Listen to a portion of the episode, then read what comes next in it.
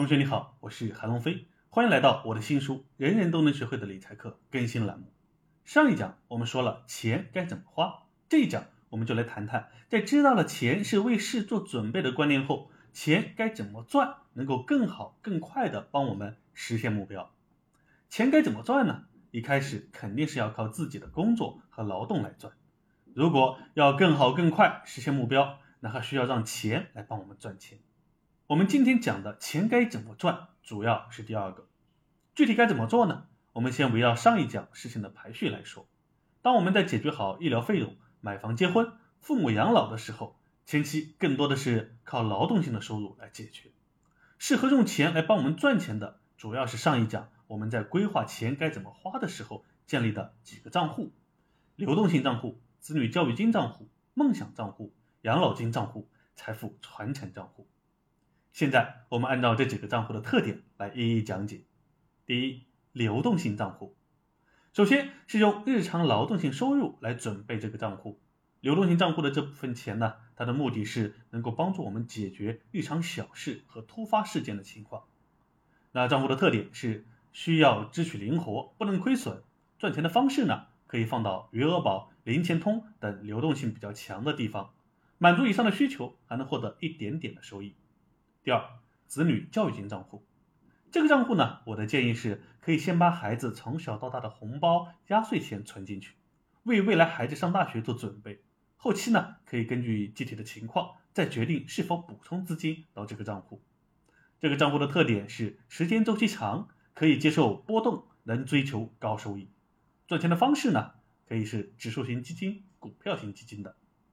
举个例子，小财刚刚出生。第一年呢，就收到了来自长辈的红包，以后每年逢年过节、过生日都有红包收入，那就把这部分的钱放到这个账户里，然后通过买指数型基金或者股票型基金来赚钱。用的时候能赚多少钱呢？我做了一张收益测算表，因为收到的红包钱的多少和时间是不固定的，这里按照小财平均每月有五百元红包来算，按指数型基金平均年化收益率百分之十来算。当他十八岁时，投入的本金呢就有十万八千元，加上盈利有三十万零九百五十四点五元。目前呢，读大学一般是四年，十万是够用的。十八年后，算上目前的百分之三的货币贬值速度，那时需要十六万才够。即使贬值的更厉害些，小柴到时候的三十多万也是够的。按照这个表格呢，我们再来测算一下，如果小孩每年收到的红包平摊下来。每个月只有三百元，那十八年后是多少呢？如图所示，投入的本金呢是六万四千八百元，加上盈利有十八万零五百七十二点七元。按照我们刚刚测算的结果，也是够一般大学学费和生活费开销的了。有的同学可能孩子已经好几岁了，那这时该如何计算呢？比如小孩七岁，之前存的压岁钱在妈妈那有三万，现在呢想开始建立这个账户，那该怎么计算呢？你可以在这个表格里这样输入，结果就自动出来了。你可能会有其他不同的情况，通过这个表格输入你的情况都能够实现自动计算。篇幅有限就不多说了，需要表格的呢可以找我们领取。学习完后你可以自己计算。第三，梦想账户，每个人的梦想都不一样，有大有小，而且也不只是一个梦想，所以这个账户的特点呢会根据你具体的目标来定。具体目标定了，才能够确定赚钱方式。赚钱方式呢，可以根据目标实现的时间长短，分为债券型基金、股票型基金，但这里也包含指数型基金。如果目标实现时间短，或者不能接受资金较大的波动的目标，可以选择债券型基金。如果时间长，或者可以接受较大波动，比如计划的是旅游，可以接受多赚就多玩，亏损就少玩，那就可以选择股票型基金。如何测试投入多少、投入多久能达到多少钱呢？也可以用刚刚测算子女教育金的表格来测算。第四，养老金账户，首先还是要通过劳动性收入投入到养老金账户，然后利用钱生钱的方式再次赚钱。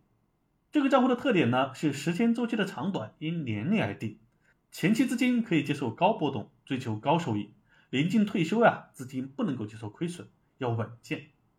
赚钱的方式呢，有基金、保险等。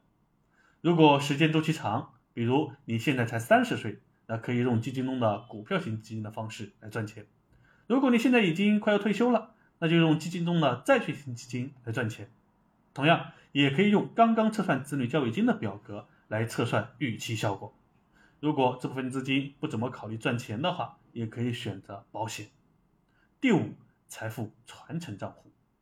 这个账户的特点呢是资金体量大，资金使用条件多，需要满足传承人个性化的需求。赚钱的方式呢有基金、保险、信托等。这个账户这里就不多说了。一般有这种需求的人，资金体量是比较大的，早就是银行等金融机构的重要客户了，一定会有理财经理为你提供咨询的。不过需要注意的是，要能够分辨给你规划的人是不是站在你的角度出发，避免利益上的冲突，找对人很关键，甚至大于买对产品。好，讲了实现不同事情的资金账户如何赚钱了，有没有发现两个特点呢？第一。基金是可以帮助我们完成很多目标事件的普通工具。第二，根据时间的周期长短，可以选择不同的基金。在本书的第十二讲，有哪些提升投资回报率的路径中，介绍了各种基金的特点，不同基金对应的收益是如下：一般收益越高，波动呢就越大。时间周期长的账户呢，可以选择收益高、波动大的基金去赚钱；时间周期短的账户呢，可以选择收益低、波动低的基金去赚钱。如果你的目标事件本讲没有讲到，你可以按照这个标准呢去选择用什么基金来赚钱。通过这两讲，我们理清并践行了一个思路：财务规划的目的不是为了赚更多钱，而是为事做准备。这是一个和当下很多人不一样的思路。不少人做财务规划呢，就是想着赚更多钱，其实呢，就算赚到了，也往往用不好，最终浪费了不少钱在非必要的事情上。比如，我们经常看到了谁谁谁突然赚了一笔钱后，然后豪车豪宅就用上了，没过几年就陷入了财务危机。而现在的你不一样，你会为事情做准备。如果你突然赚到一笔钱，按照这个思路去规划，你的一生就会更加的有保障，更加的富足从容，而且你还能够追求自己的梦想，人生同样精彩且富有意义。知道了钱该怎么去花，又知道了钱该怎么去赚。就等于开通了实现人生目标实践的双核动力。好，这一讲就先讲到这里。我们来总结一下这一讲的内容。第一，在大势安排上，适合用钱帮我们赚钱的主要是这几个账户：流动性账户、子女教育金账户、梦想账户、养老金账户、财富传承账户。该怎么赚呢？我给总结成了图表，如图所示。第二，在子女教育金账户如何赚钱这部分。给你演示了如何用表格来测算赚钱的预期效果，你可以结合自己的情况来做个预测。表格的领取方式呢是关注我的公众号理财师韩龙飞，回复基金定投计算表，或者回复幺九九按路径领取。本节课所学的内容，如果你有不懂的地方，可以私信留言，也可以直接加理财教练咨询。这一讲呢，我们是根据目标事件的特点来选择赚钱路径的，只考虑了事。未考虑人，比如虽然养老金账户的钱你需要很长时间才能用到，但这个过程中你买的股票型基金如果出现了大幅亏损，你会坐立不安、担心不已。这就是个人风险承受能力的问题，如何平衡呢？下一讲为你揭晓。这里是我的新书《人人都能学会的理财课》，我是韩龙飞，我们下一讲再见。